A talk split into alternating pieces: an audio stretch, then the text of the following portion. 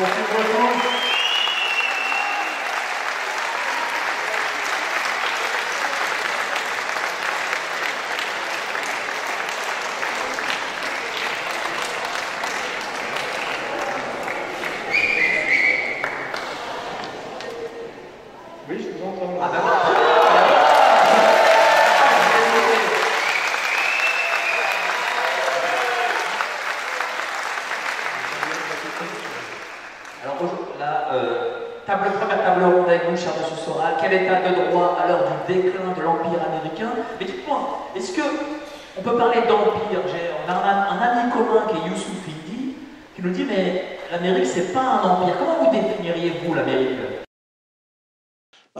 un bouquin qui s'appelle Comprendre l'Empire, où je donnais ma définition de l'Empire, qui était en général une nation qui domine d'autres nations, hein, puisque euh, c'était, c'était euh, ma définition, mais il y a des définitions traditionnalistes, euh, l'empire, l'empire des, comment dirais-je, selon Evola, etc. Mais ce qui est intéressant, c'est, enfin, ce qui est simple, c'est de se mettre d'accord sur les termes, c'est tout. Hein. Il n'y a pas de, définition d'empire en soi. Il y a cette, euh, si on réfléchit au monde dans lequel nous vivons, il y a eu à un moment donné euh, euh, l'empire anglais, lui a succédé l'empire américain, qui est toujours une nation qui domine d'autres nations. Il y a eu à un moment donné un empire, on va dire soviétique, qui s'est effondré. Donc moi, ça me gêne pas du tout de parler d'empire américain en ce moment. Euh, si on prend cette définition-là. Oui, mais euh, aujourd'hui, on parle surtout du mondialisme. Est-ce que, euh, le, est-ce que le mondialisme, c'est plutôt on dire, un bras armé de l'Amérique? C'est au-dessus Ou c'est quelque chose, encore une fois, au-dessus de, de, cet empire américain? Bah Là, c'est-à-dire qu'il faut distinguer l'Amérique, on va dire, en tant que nation avec un peuple, et puis ce qu'on peut appeler l'État profond, mais c'est encore mieux, je pense dire, le pouvoir profond américain, qui effectivement, lui, se situe au-delà de l'Amérique et des intérêts de l'Amérique et de la simple Amérique, et vise effectivement à euh, un État mondial, hein, c'est-à-dire euh, ce qu'on appelle la marche vers le nouvel ordre mondial. Et là, on serait sur l'idée qu'au-dessus de l'empire euh, de l'empire américain, il y a ce projet d'empire monde, d'empire mondialiste, euh, qui aujourd'hui, dont les, on va dire, dont les acteurs majeurs aujourd'hui seraient plutôt logés effectivement à l'intérieur du pouvoir profond américain, et puis accessoirement euh, à l'intérieur du pouvoir profond anglais, euh, les Européens étant plutôt des, comment dire, des vassaux. Hein, voilà. Donc effectivement, aujourd'hui, si on veut être simple et clair et à peu près, à mon avis, proche de la réalité, on a logé à l'intérieur de, la nation américaine euh, des impérialistes qui visent à un empire au-delà de l'Amérique, qui est un, empire monde. Hein. Est-ce qu'il n'y a pas aussi, euh, j'en avais parlé avec Mme Galacteros, est-ce qu'il n'y a pas aussi une forme de, guerre de religion, si je puis dire, euh, c'est-à-dire le protestantisme anglo-saxon vis-à-vis d'un catholicisme romain français, c'est-à-dire voilà, l'île contre, lui, contre le continent? Disons qu'il y a une hégémonie mondialiste qu'on peut appeler euh, euh, thalassocratique euh, judéo-protestante. On voit bien qu'il y a une espèce d'union sacrée entre le monde maritime, le monde protestant et le monde, le monde juif, bien qu'il y ait après certaines nuances entre des impérialistes et des nationalistes sionistes, par exemple. Et puis en face, il y a des, il y a des comment dirais-je, des mondes dominés. Et nous, en tant que, que France, nous, sommes, nous faisons partie des, on va dire, des nations dominées, sachant que nous avons aussi, nous, produit dans l'histoire un impérialisme qui s'appelait en fait euh, euh, l'universalisme français, euh, les droits de l'homme, hein, issus de la Révolution française, et nous avons à un moment donné produit une proposition alternative qui, qui, était construite sur, on va dire, un catholicisme laïcisé, et puis cette, cette alternative qui a essayé d'ailleurs de porter De Gaulle à une époque encore assez récente avec cette idée de, troisième voie, de non-aligné, elle est aujourd'hui totalement vaincue, puisque les élites françaises et même les élites catholiques euh, sont soumises aujourd'hui à, cet empire monde. Le meilleur exemple est, effectivement nos présidents successifs depuis, euh, euh, depuis la chute de De Gaulle, pour faire simple, qui sont tous soumis à la domination impériale américaine. Et puis aussi même aujourd'hui, c'est très visible avec le pape François, un catholicisme qui lui-même a renoncé à ses fondamentaux et est, un des, un des, un des, une des pièces en fait du mondialisme. Alors on m'a demandé que vous puissiez un peu baisser le son parce que moi ça, ça, fait des, des, grésillements. Alors je ne sais pas si vous. Allez-y sur votre ordinateur. Ouais, là, Voilà.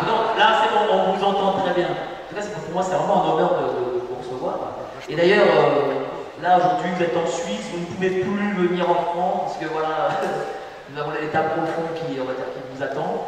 Euh, comment ça fait un, patriote français qui se bat pour euh, une, certaine idée de la France qui est relativement traditionnelle et, comment dirais-je euh, euh, comment dirais-je cohérente avec ses fondamentaux se retrouve aujourd'hui enfin c'est mon cas accusé d'atteinte à la sûreté de l'État et promis à la prison s'il met un pied sur le territoire français ce qui est quand même un bon exemple de la réalité actuelle et qui, est une illustration parfaite du sujet dont nous parlons. Mais justement, est-ce qu'en Suisse, euh, vous avez euh, plus, vous avez une forme de démocratie, vous avez la démocratie directe. Euh, ah vous souriez. Qu'est-ce que vous voulez dire là, du coup? Bah ça, c'est l'idée qu'on s'en fait quand on est un peu loin de la Suisse, et c'est effectivement ce, ce, côté démocratie directe, votation à main levée, etc. Ça existe un peu. Ça doit exister d'ailleurs dans les cantons primitifs encore, mais en réalité, la Suisse a un double visage. Et elle a notamment un visage d'être au cœur même du, système mondialiste. Il ne faut pas oublier euh, l'ONU, euh, euh, la Croix-Rouge, l'OMS. donc les élites suisses sont un peu comme les élites françaises. Elles sont hors sol, elles sont liées au projet mondialiste. Et d'ailleurs, elles sacrifient progressivement ce qui faisait la spécificité de la Suisse. On le voit notamment sur la guerre d'Ukraine, où la Suisse a rompu pour la première fois depuis des décennies, si ce n'est des siècles, avec sa neutralité diplomatique pour rallier immédiatement le camp ukrainien. voyez? Donc la Suisse est totalement attaquée aussi, euh, je dirais, par ses élites liées au, euh, on, va, dire, euh, au, système monde, et elle, elle, rencontre les mêmes problèmes que, la France. Et, et, moi qui y vis depuis trois ans, la nuance que je peux faire, c'est que on va dire, le, euh, le pouvoir euh, que j'appelle sioniste, mais en fait qui, correspond en France au pouvoir, euh, au pouvoir du CRIF, est beaucoup plus faible en Suisse à cause de son histoire, on va dire, protestante et bancaire. Mais par contre, par exemple, le pouvoir LGBT, qui est un des bras armés du mondialisme, est beaucoup plus puissant. Je rencontre aujourd'hui en Suisse des problèmes, notamment où je suis accusé d'homophobie, que je n'aurais pas rencontré en France. Donc euh, euh, il ne faut pas trop idéaliser la démocratie directe suisse. Euh, la Suisse aussi est attaquée de l'intérieur et de l'extérieur par les mondialistes.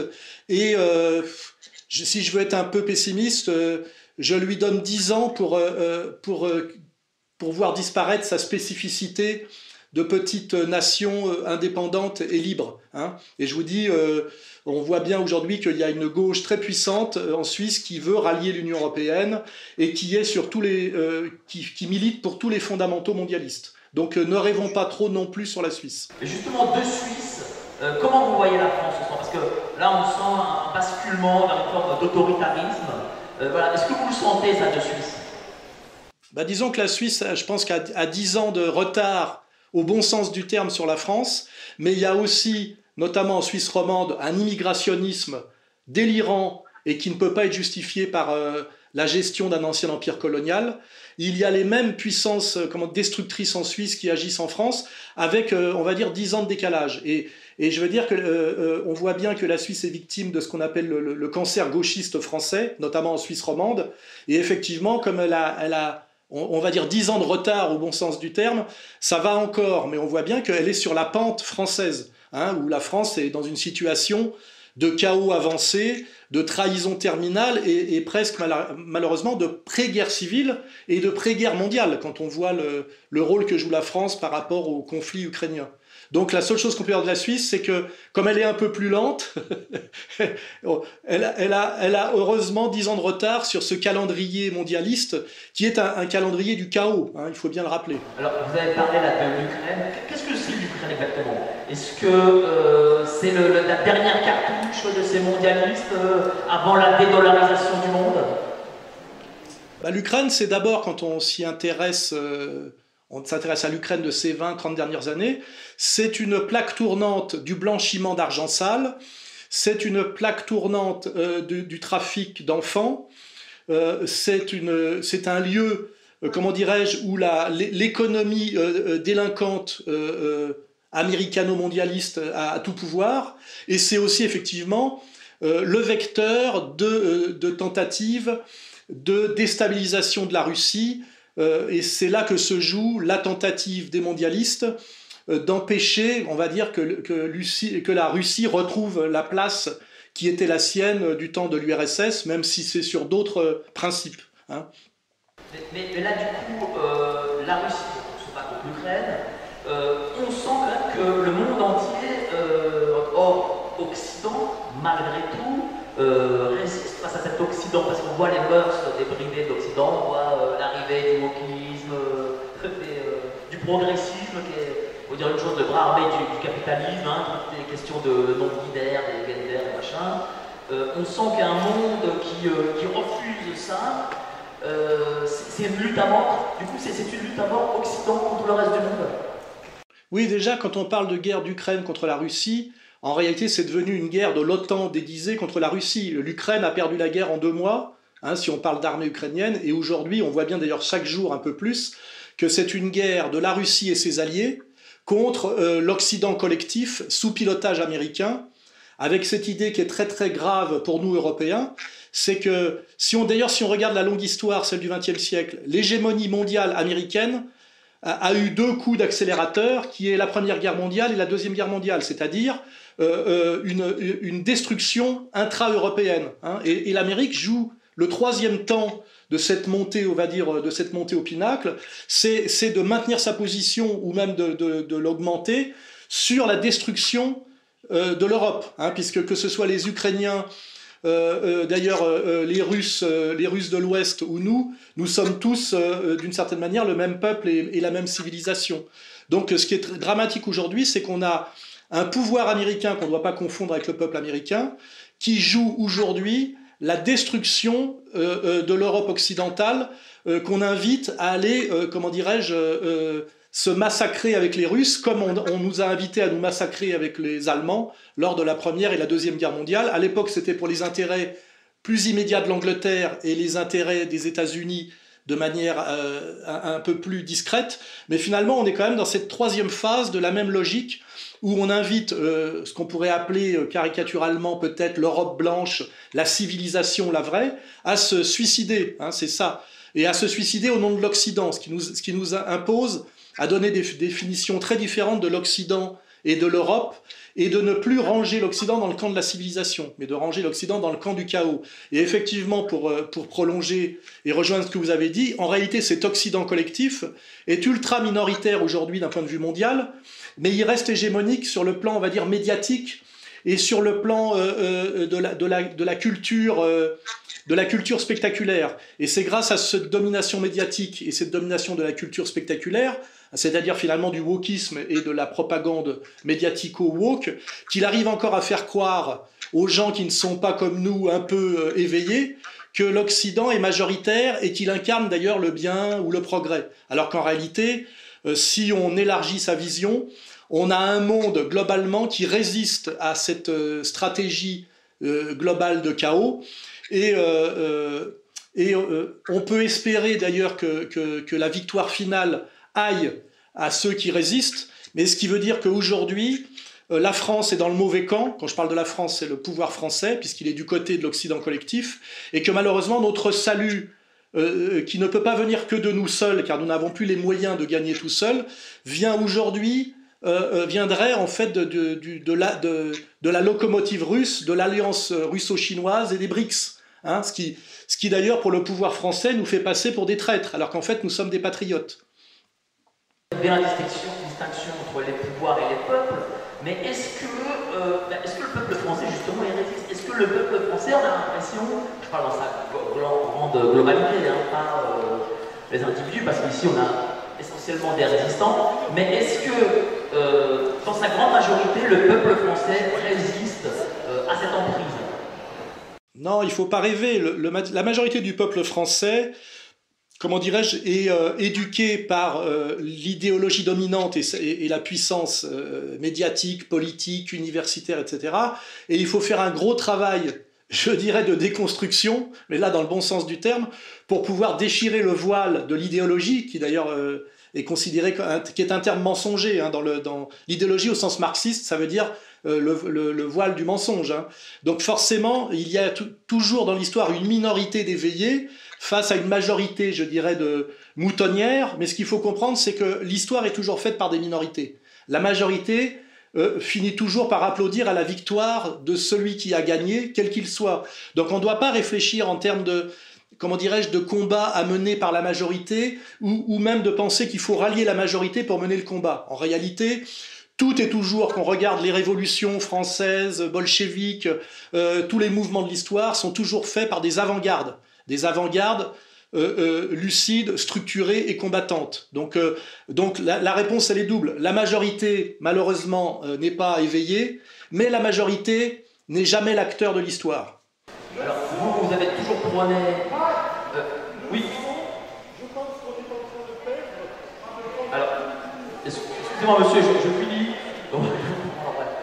Vous avez toujours prôné l'égalité et la réconciliation. Aujourd'hui, on le voit, l'État prône la division, il y arrive en partie. Comment retourner à cette, réconciliation? Bah, de toute façon, le, travail de réconciliation est à faire. Moi, c'était gauche, gauche du travail, droite des valeurs pour une réconciliation nationale. C'est-à-dire qu'on avait, on prenait à la fois la dimension sociale et on prenait aussi la, dimension civilisationnelle traditionnelle. Et on estimait que pour pouvoir euh, euh, euh, agir politiquement efficacement, il fallait cette alliance, je dirais, croisée, qui était la symétrique de l'alliance croisée que, que appelle libéral-libertaire. C'est-à-dire qu'on a bien vu que le pouvoir aujourd'hui, c'est l'alliance du capital euh, dans sa version la plus violente euh, et antisociale, quand on regarde bien, on voit avec la réforme des retraites, et en même temps allié au progressisme, c'est-à-dire euh, c'est toujours l'alliance de la droite sociale et de la gauche sociétale. Et moi, Ma théorie très simple, c'est qu'il fallait proposer l'alliance inverse pour pouvoir euh, mener un combat un peu efficace. C'est-à-dire ce que j'appelle la gauche du travail et la droite des valeurs. Parce qu'en réalité, le pouvoir aujourd'hui, on l'a vu de manière, très symbolique avec le mariage de Carla Bruni et de Sarkozy, c'était vraiment le mariage de la gauche bobo avec la droite du capital atlantiste. Vous voyez? Parce qu'en réalité, euh, comme dans toutes les réalités historiques, euh, euh, le politique se, vérifie toujours par les, mariages princiers d'une certaine manière. Et en fait, moi j'ai beaucoup insisté à l'époque sur le symbole du mariage Sarkozy-Carla Bruni. C'était vraiment la ratification finale de ce qui avait été inauguré en mai 68, c'est-à-dire la gauche libertaire au service de la, droite libérale. Et donc c'est ça la réconciliation nationale. C'est pas la réconciliation de tout et de n'importe quoi. C'est de faire marcher ensemble, on va dire, euh, euh, les Gilets jaunes et la manif pour tous. Ceux qui défendent la famille euh, et qui s'intéressent plus à cette question-là parce qu'ils sont socialement plus élevés, on va dire les classes moyennes supérieures, qui défendent la structure fondamentale qui est la famille et la différence des sexes, et ils doivent être alliés à ceux qui ont plus des, problématiques sociales parce qu'ils sont plus bas dans l'échelle sociale, qui étaient les gilets jaunes. Et pour moi, c'est ça l'alliance nécessaire. On va dire, si je prends des exemples concrets, c'est l'alliance absolument nécessaire des gilets jaunes et de la manif pour tous, c'est-à-dire du prolétariat euh, euh, en difficulté et de la classe moyenne euh, attaquée sur les valeurs. Voilà. Mais dites-moi, Monsieur Soral, C'est-à-dire quoi? C'est-à-dire que le clivage, c'est aussi euh, euh, la bourgeoisie. On est, on un clivage de classe, c'est-à-dire bourgeoisie, peuple. Le problème, c'est il faut intégrer ce qu'on appelait la complexification des rapports de classe, euh, c'est-à-dire qu'on n'est plus dans une, lutte classe contre classe du 19e siècle avec une bourgeoisie et un prolétariat. On a notamment ce qu'on appelle les couches moyennes salariées, c'est-à-dire le monde des cols blancs. Donc c'est plus compliqué, mais quand même, il y a cette réalité. Donc il faut comprendre aujourd'hui, euh, on va dire qu'il y a, y a ce qu'on appelle l'hyperclasse d'Atali, c'est-à-dire une grande bourgeoisie hors sol et cosmopolite. Euh, et il y a, euh, comment dirais-je, un peuple du travail, mais au milieu, il y a quand même tout un, un glacis de ce qu'on appelle les cadres supérieurs, euh, euh, tout ce que d'ailleurs décrivaient les sociologues à partir des années 60-70, ce qu'on appelle les couches moyennes salariées. Et en fait, les alliances sont plus complexes euh, qu'avant, et surtout, il y a d'énormes pesanteurs culturelles, parce qu'on a beaucoup, pour simplifier, le travail des médias pendant des décennies, ça a été de, faire croire à la classe moyenne qu'elle était l'allié du grand capital, alors qu'en réalité, elle est progressivement sacrifiée comme le prolétariat.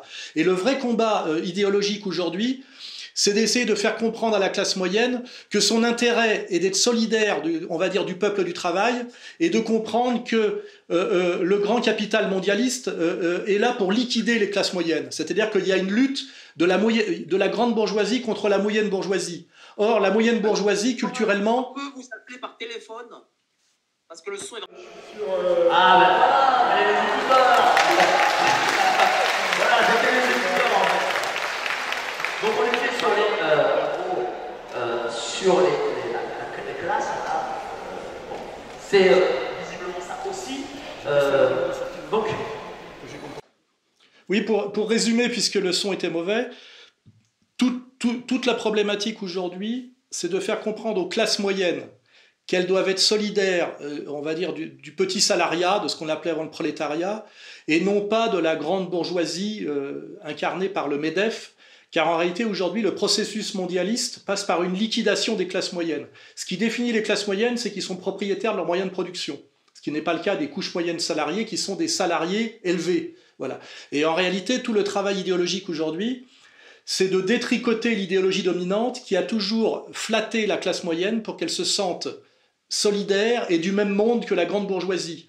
Or aujourd'hui, le petit patron, le patron de PME, le commerçant, même s'il gagne bien sa vie, est en fait, euh, euh, euh, il est programmé sa liquidation par le mondialisme financier. Et, la difficulté, c'est de, faire comprendre à un patron qui gagne bien sa vie de PME qui doit être solidaire du prolétariat et des gilets jaunes et non pas marcher dans la combine libérale financière mondialiste. Hein. Et, ça, c'est un travail difficile parce que c'est tenter de détricoter des décennies et des décennies, comment dirais-je, d'idéologie et de confort culturel. Et ça, c'est l'ennemi est intelligent et est puissant et joue beaucoup là-dessus. Hein. Euh, je ne vais pas citer de noms de, personnes, politiques, mais tant qu'on n'arrivera pas à faire l'union de la, du, on va dire, du prolétariat et de la classe moyenne, sur le plan du combat, on va dire, euh, socio-économique, on sera systématiquement euh, vaincu. Mais c'est pas ce que, ce que théorise M. Zemmour, cette fameuse bourgeoisie patriote. Oui, mais Zemmour ne dit pas que des bêtises. Hein. Moi, je ne le trouve pas légitime pour incarner certaines idées, mais sa critique euh, euh, globalement est, est fondée.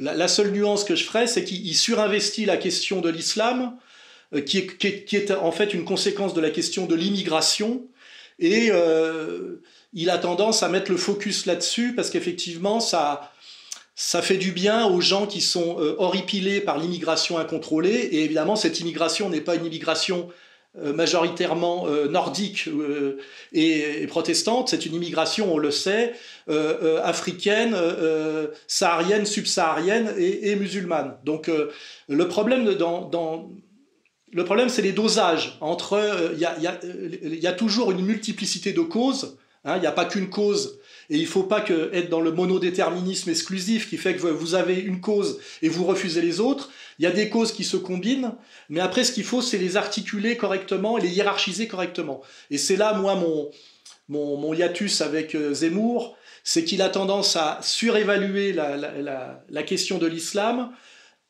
et à, à, cacher un peu derrière la question de l'immigration et donc la question du processus mondialiste libéral, je dirais. Hein, c'est là où je, où je, verrais des contradictions. Mais lui, est-ce qu'il ne fait pas exprès Parce que vous avez parlé tout à l'heure de CNews, lui, il en vient. Est-ce que justement, il n'est pas une arme de ces mondialistes pour euh, ramener un peu euh, euh, vers cet électorat CNews? Bah, c'est nous ce qu'on appelle l'opposition contrôlée et même les contrôleurs d'opposition.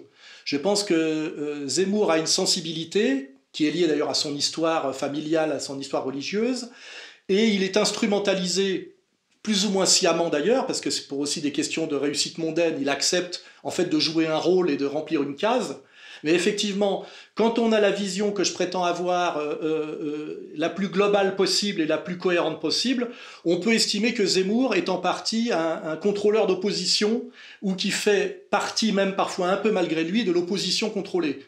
Et d'ailleurs, nous, on a, toujours dit que l'avenir électoral de, Zemmour était, bien inférieur à son avenir euh, médiatique, parce qu'en réalité, euh, en France, la question majeure est la question sociale, qu'il avait tendance à laisser de côté, et en fait, la question raciale, la question identitaire est une conséquence de la, question sociale. Et ça s'appelle d'ailleurs l'immigration.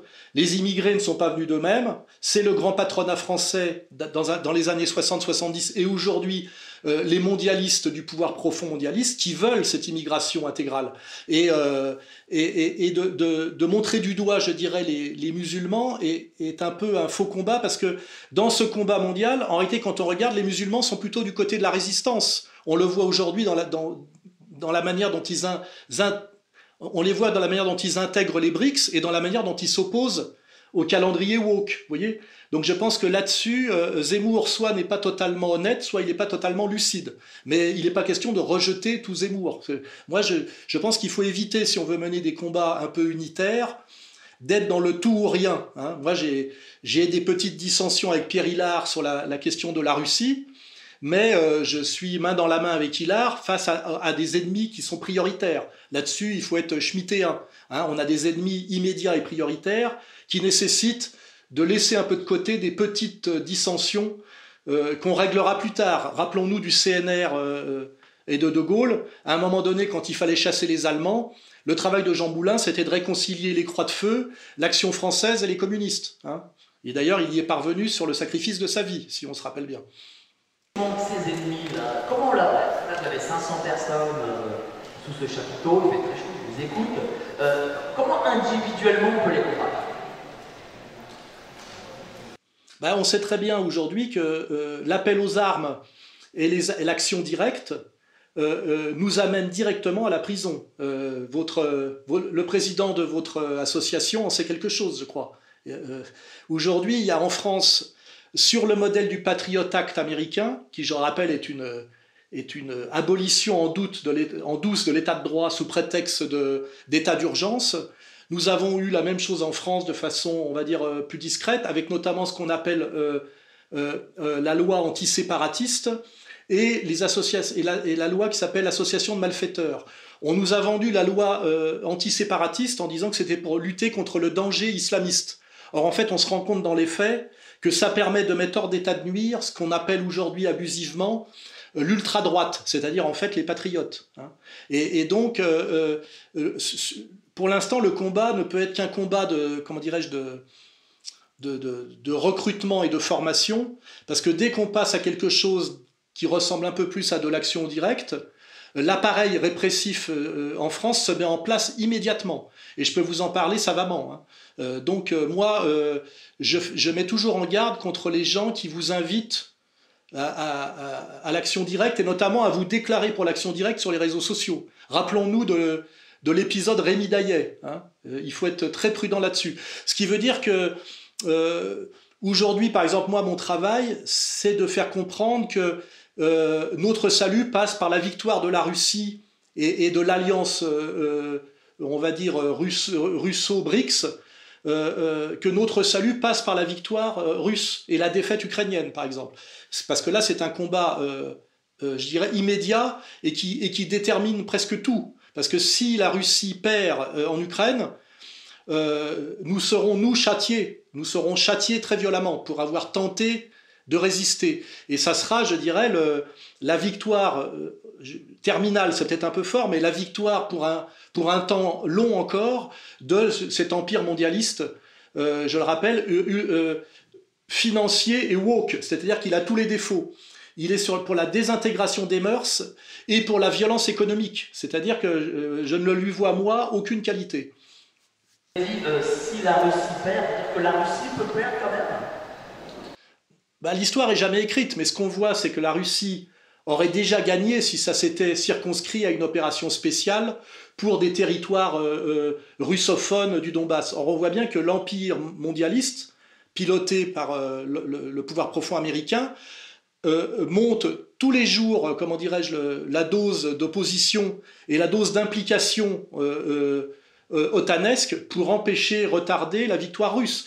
Euh, euh, la, dernière chose dont on parle aujourd'hui, c'est de fournir des F-16 à, l'aviation ukrainienne, et vous pensez bien que, ça, que, à mon avis, majoritairement, ça ne sera pas des pilotes ukrainiens dans les F-16. C'est-à-dire que le, les mondialistes, au lieu d'accepter, on va dire, la renaissance de la Russie, et que la Russie ait droit à la, à la, maîtrise de son étranger proche, cet empire mondialiste joue, je dirais, euh, tapis, hein, comme on fait tapis au poker, sur cette question, en étant capable euh, euh, de générer ce qui s'appellerait la troisième guerre mondiale. Et quand on voit que la première c'est 20 millions de morts, la deuxième c'est plus de 50, on peut imaginer avec la, technologie militaire en présence que cette troisième guerre mondiale à laquelle nous poussent non pas les Russes aujourd'hui mais l'empire profond américain amènerait à quelque chose de jamais vu dans l'histoire de la planète Terre euh, sur le plan de, comment dirais-je, de la présence humaine. On peut arriver à 500 millions de morts. Hein.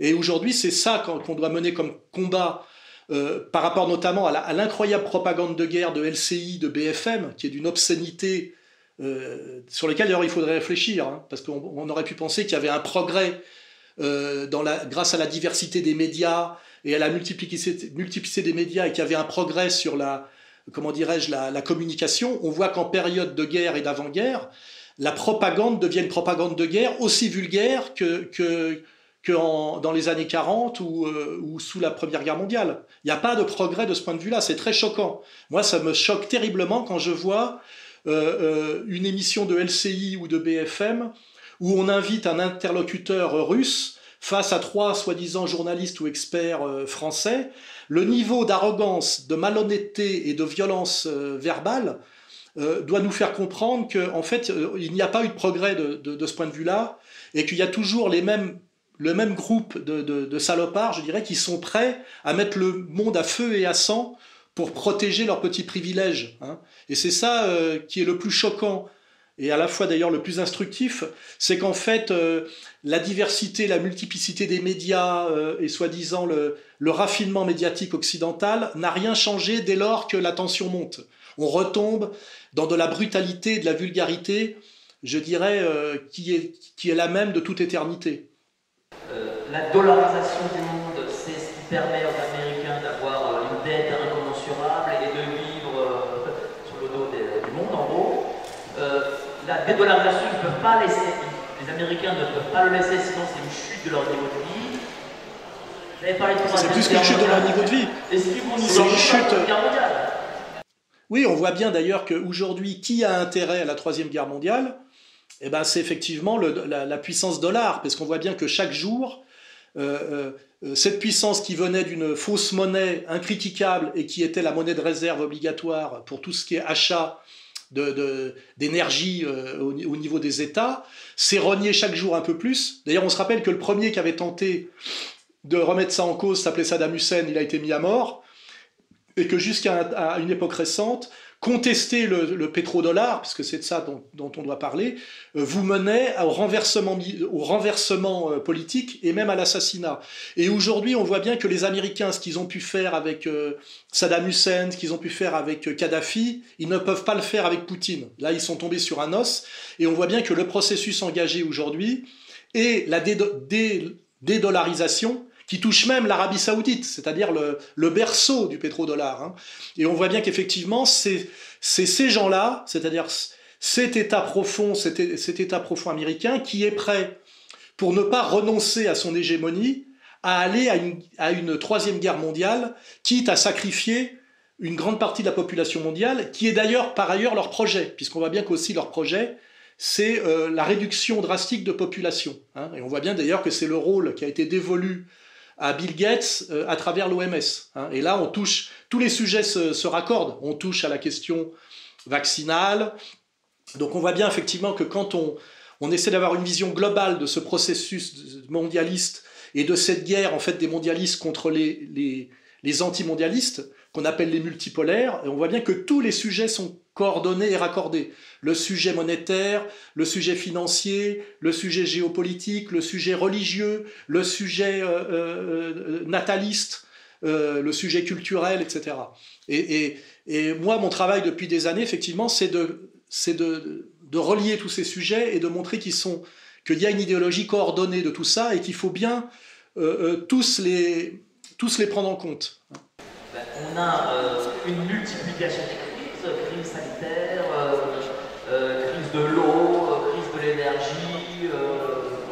guerre. on a l'impression qu'il faut, avec toutes ces, crises en même temps, bah, mettre les gens sous emprise. Est-ce qu'ils y arrivent malgré tout? Bah, En tout cas, ils essayent. Ils essayent avec beaucoup de moyens, c'est-à-dire les moyens du politique et les moyens du médiatique, et aussi, on l'a vu, les moyens du scientifique. On voit bien la manière dont le professeur Raoult, qui s'est retrouvé à un moment donné à la tête d'un organisme qui aurait dû gérer la, soi-disant pandémie, et qu'il euh, a tenu tête à, comment dirais-je, un discours qui lui semblait contraire euh, au constat scientifique, on voit bien aujourd'hui le travail incroyable de mise à mort du type qui était en France le plus grand spécialiste de la question sur le plan officiel. Hein. Donc, euh, il faut bien comprendre le lien effectivement entre Poutine, Raoult, vous voyez, voir les intervenants qui sont ici, Pierre Hillard, moi, etc. Quoi. On voit bien qu'aujourd'hui il y a, il y a une, comment dirais-je, une, une, union sacrée à, à, faire absolument entre résistants dans chaque secteur. La raison d'ailleurs pour laquelle j'ai accepté de participer à, à votre euh, séminaire, je ne sais pas comment vous appelez ça, euh, euh, votre congrès, parce que j'estime que de jouer à chaque fois son petit quant à soi, je pourrais dire, j'aurais pu dire que je voulais pas venir parce qu'il y avait des personnes que, avec qui je suis en porte-à-faux complet, euh, notamment un ancien dealer de cocaïne, mythomane, qui je, trouve que sa présence est totalement déplacée. Mais malgré tout, on m'avait dit n'y va pas à cause de sa présence. Je dis non, moi j'y vais malgré tout parce que je pense que euh, de jouer chacun au petit chef de la dissidence euh, et de de, de, de, regarder ce qui nous sépare plutôt que ce que nous réunit, c'est exactement ce que veut le, comment dirais-je, le, système, qui d'ailleurs passe leur temps à aggraver les dissensions entre, entre opposants et, entre dissidents. Euh, je vois moi que tous les plus gros ennuis que j'ai rencontrés depuis 20 ans, c'est pas avec le, pouvoir que j'ai identifié et que je savais devoir affronter, c'est avec des dissidents euh, qui se sont mis euh, à m'attaquer pour des questions de détail. Je citerai pas de nom, mais vous les avez tous. Des gens souvent que j'ai formés, des gens que j'ai formés, que j'ai hébergés, que j'ai même financés. Et ça, c'est le drame auquel on doit penser, c'est qu'en réalité, le, pouvoir euh, a, ce pouvoir aussi euh, à cause de notre bêtise, de notre, manque de modestie, de notre manque de solidarité. Comment faire cette union que là, les gens nous la demandent, ils demandent l'union, tout le monde veut l'union, ben, je veux l'union. Comment faire? Comment, mettre de côté les égaux et travailler eh ben, tous ensemble? eh ben, il faudrait euh, écrire une plateforme commune sur des sujets essentiels sur lesquels nous sommes d'accord et dire que nous laissons de côté transitoirement jusqu'à la victoire finale les sujets de discorde. Moi, par exemple, euh, ça ne me viendrait pas à l'idée de déclarer la guerre à Pierre Hillard parce qu'on n'est pas d'accord sur le rôle de la Russie de Poutine dans le combat euh, euh, antimondialiste. Je laisse ça de côté. Pour moi, c'est un sujet de discussion, mais c'est pas un sujet de discorde. Et malheureusement, ça veut dire qu'il faut réduire un peu la question des égaux. moi, j'ai eu un, un, débat interne dans mon association Égalité et Réconciliation pour savoir si je devais venir ou pas. Et des gens de mon association m'ont dit ne viens pas. Il euh, n'y a pas de raison que euh, ceci, cela. J'ai dit si, on m'invite d'abord euh, poliment. je sais que des gens souhaitent ma présence, qui est toujours très sympathique. Je discute avec votre président, je vois que je regarde son CV, je vois sa manière de s'exprimer et de s'adresser à moi. Et je viens sans me poser la question de si je vais être instrumentalisé, si ceci, si cela. Vous voyez, il faut en rabattre un peu sur nos égaux. Et je vous dis, le, meilleur exemple qu'on ait dans l'histoire euh, française récente, c'est le CNR, le Comité national de la résistance. C'est à un moment donné, face à l'occupant allemand, il fallait que, alors ça s'est fait autour du général de Gaulle, il fallait que des, des gens issus de la tradition, qui étaient beaucoup des gens de l'action française, puissent momentanément collaborer avec des gens du Parti communiste. Vous voyez, c'était vraiment très, et je pense que le CNR, bon après on peut discuter sur la mythologie du CNR, c'est un autre sujet, hein, les sujets sont toujours plus complexes quand on les regarde profondément, mais je veux dire, on doit se, on doit se souvenir qu'à un moment donné, il y a eu le CNR, et que même le CNR a produit des élites politiques françaises jusqu'à la, jusque dans les années 70, c'est-à-dire de gauche et de droite, qui avaient euh, une une certaine fraternité patriote. Hein. Je pense que ce CNR a produit des élites politiques de gauche et de droite qui ont permis à la France, je dirais, de, euh, euh, se maintenir euh, assez haut dans l'histoire mondiale pendant ce qu'on a appelé les Trente Glorieuses. Et il faut absolument renouer avec ce CNR, car nous sommes dans la même situation aujourd'hui, où des collabos en place euh, au sein du pouvoir effectif mène une politique de destruction de la France à tous les niveaux, hein, euh, économique, culturel, euh, géopolitique. Et face à cet ennemi qu'on peut appeler Macron, hein, Macron symbolise absolument tout ça, nous devons mettre de côté nos petites dissensions et marcher la main dans la main sur, j'irais, une charte commune et minimum. Hein, voilà. Et ne pas demander, par exemple, la soumission euh, des uns aux autres. Parce que moi, je, reçois des fois des messages de gens qui me disent pourquoi vous n'adhérez pas à tel, euh, groupe ou à telle association? Je dis parce que j'en ai créé un depuis 20 ans. Moi, je veux bien collaborer, comme à un moment donné, dans le CNR, vous, aviez des groupes euh, constitués qui simplement ne fusionnaient pas les uns avec les autres ou ne passaient pas les uns dans les autres, mais acceptaient, pour un calendrier précis et avec des objectifs précis, de marcher la main dans la main. J'en pense qu'il faut exactement refaire ça.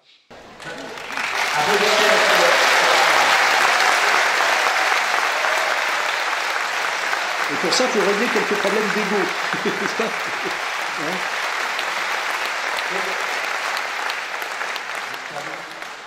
Dites-moi, monsieur Soral, euh, souvent il y a des gens qui viennent me voir et me disent Oui, mais vous prenez ça, ils ont prévu ceci, ils ont quelques coups d'avance. Moi, je trouve que c'est un discours malgré tout très défaitiste et je pense qu'on ne va pas donner ça aux gens, euh, dire ils ont déjà gagné. Vous, qu'est-ce que vous en pensez? Est-ce que les mondialistes, justement, ils ont ces 5, 10, 15, 20 coups d'avance? Ou est-ce que, euh, en effet, euh, ils ne sont pas si forts que ça, en fait? Alors, il y a plusieurs réponses. Déjà, que les gens qui vous disent ça ne font pas de politique. Ils ont qu'à écrire des romans comme Michel Houellebecq. La politique, c'est le lieu et le terrain de l'espoir. La politique, on se bat pour gagner. Quand vous êtes certain de la défaite, eh ben, vous pouvez vous appeler Sioran, vous voyez, qui a été un combattant politique en Roumanie, puis après il a écrit des livres sur le désespoir à Paris. Donc déjà, quelqu'un qui vous dit on ne peut pas gagner, c'est perdu, il n'est pas dans, sur le champ politique. Donc on n'a pas à l'écouter. À ce moment-là, bah, il écrit des poèmes désespérés ou il se suicide. À la limite, pourquoi pas hein, Ou il se drogue, je sais pas. Mais la politique, c'est le lieu du combat et de l'espoir. Et le but de la politique, c'est la victoire. C'est hein, j'ai choisi d'être politique.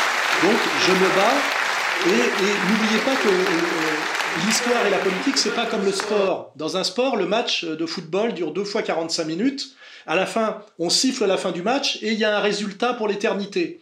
En politique, le match n'est jamais fini. Donc vous pouvez être mené 15-0, et bien peut-être qu'à mon avis, vous passerez à 16-15. Ça va prendre du temps, c'est tout. C'est une question de rapport au temps et de rapport à l'espoir.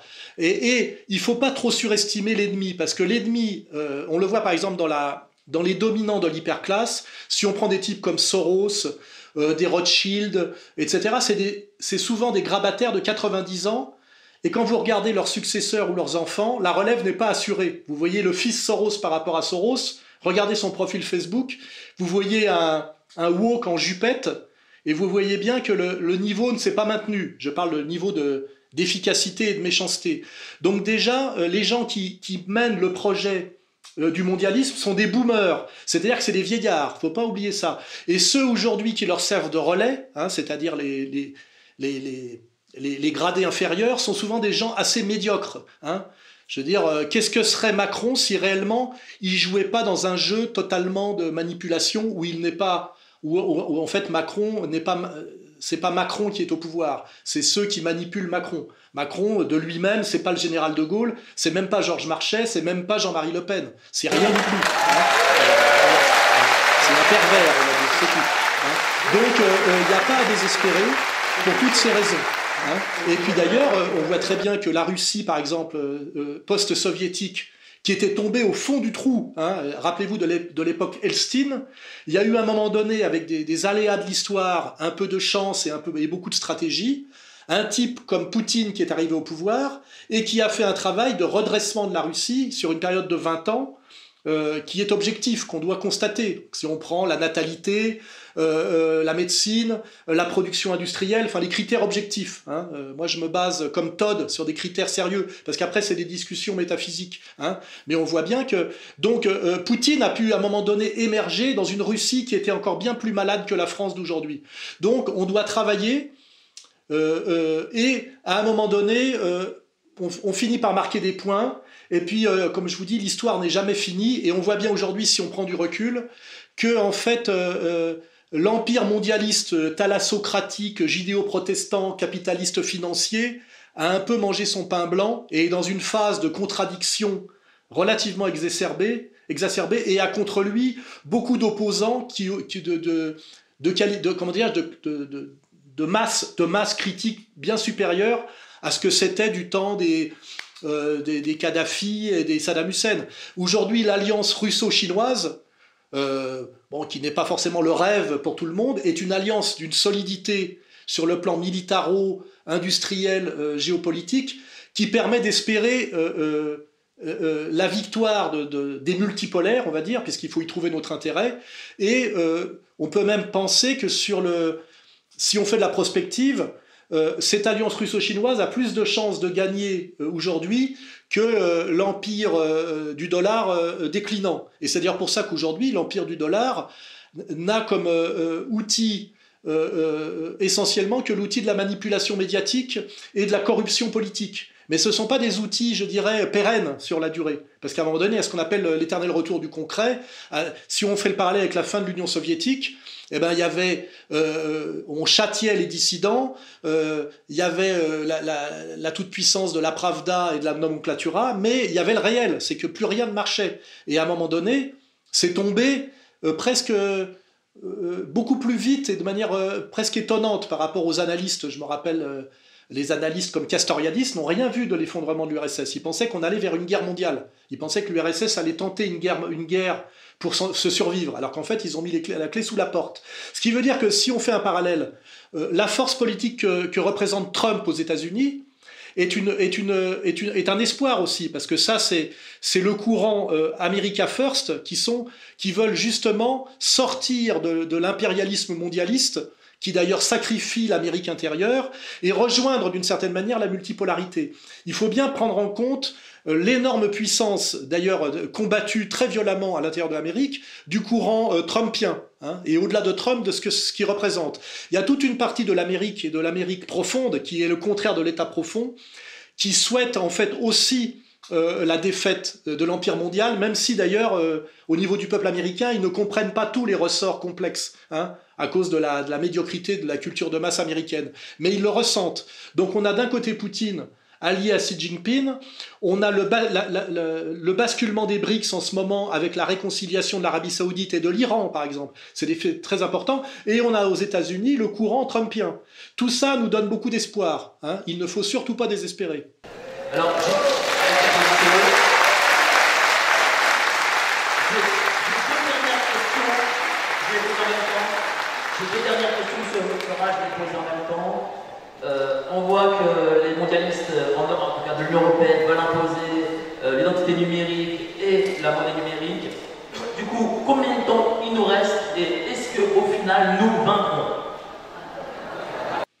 Bah, de toute façon, si on est vaincu, c'est l'humanité qui est vaincue. Et moi, je mettrais en avant euh, l'idéologie woke et le transsexualisme. On voit bien que là, on est face à des idéologies de mort qui ne sont plus des discussions. C'est-à-dire que ça attaque l'humanité dans son fondement même, qui est la différence des sexes et la matrice familiale. Quand on prétend qu'on peut changer de sexe et qu'on incite les enfants euh, à, transitionner, on est sur une attaque, on attaque l'os, je veux dire, on attaque l'humanité dans ce qu'elle a de plus fondamental, c'est-à-dire on attaque le noyau anthropologique de l'humanité. Et ceux qui font ça euh, sont en train de prouver qu'ils sont quelque part en bout de course parce que trop, c'est trop. On voit très bien aujourd'hui que personne ne veut du woke en réalité, à part une infime minorité de pervers et une infime minorité de, dégénérés, et puis derrière, des, je dirais, des braves abrutis qui croient que c'est le progressisme. Et ça, c'est un marqueur très important. Je veux dire, le transsexualisme ne passera pas, c'est trop, personne n'en veut, les musulmans n'en veulent pas, les africains n'en veulent pas, les catholiques n'en veulent pas, les russes n'en veulent pas. Les Chinois n'en veulent pas. Personne n'en veut en réalité, à part Biden et sa bande. Et regardez le symbole de Biden, père et fils. Nous avons un vieillard dégénéré et complètement gâteux, avec un fils totalement dégénéré, drogué, et tout ça d'ailleurs dans un, dans un bain de pédophilie et de pédocriminalité euh, évidente. Et ces gens-là ne peuvent pas régner dans le temps futur, parce qu'à un moment donné, il y a un problème de dysfonctionnalité et d'illégitimité radicale. Hein. Et, moi, c'est ça que je vois. Euh, alors évidemment, la monnaie virtuelle, etc., c'est des, combats que ces gens-là mènent, mais euh, euh, je pense qu'à un moment donné, le, le réel finira par, par ressurgir. Parce qu'on peut tricher par rapport à la réalité, mais quand on a tellement triché qu'il ne reste plus rien de réel, parce que c'est un peu comme la, la métaphore du dollar qui n'a plus aucune valeur à force de, à force de multiplier le nombre de billets, c'est qu'à la fin cette monnaie ne vaut plus rien, ou pour faire encore plus français et simple, plus, quand on met trop d'eau dans le vin, bah à la fin c'est des tonneaux d'eau, il n'y a plus de vin, vous voyez, on arrive là à, à, cette réalité que toute l'humanité euh, globale voit, c'est que euh, trop c'est trop et que euh, la réalité est, est bafouée au-delà comment dirais de ce qui est peut-être supportable anthropologiquement. Et c'est ça l'espoir, et il est, je dirais, radical et total. Hein. Voilà. Et d'ailleurs, ça veut dire que le diable, à un moment donné, parce que c'est ça le diable, hein, le diable sera nécessairement vaincu. Et, Le diable Oui, voilà, il va perdre. Il va perdre bientôt. Et nous, nous avons euh, à la fois une chance dans notre malheur, c'est que nous, vivons une période relativement tragique par rapport aux années 60, mais nous verrons sans doute, nous verrons, nous, l'effondrement de, ce système et nous verrons la défaite de Satan, car elle est imminente. Et ça, ça mérite toutes les souffrances que nous avons. nous verrons, nous saurons ce combat final, ce qui, euh, ce qui vaut très cher d'une certaine manière. Et nous devons nous en réjouir. Et moi, personnellement, malgré tous les coups que je prends, je me réjouis de vivre, d'être encore vivant, et sans doute je serai encore vivant, au moment où le diable sera vaincu et où on va dire le bien triomphera à nouveau sur terre après une séquence euh, de mensonges et de laideurs qu'on peut dater depuis le, début des années 70, vous voyez? Donc euh, moi, tout me porte vers l'espoir. Eh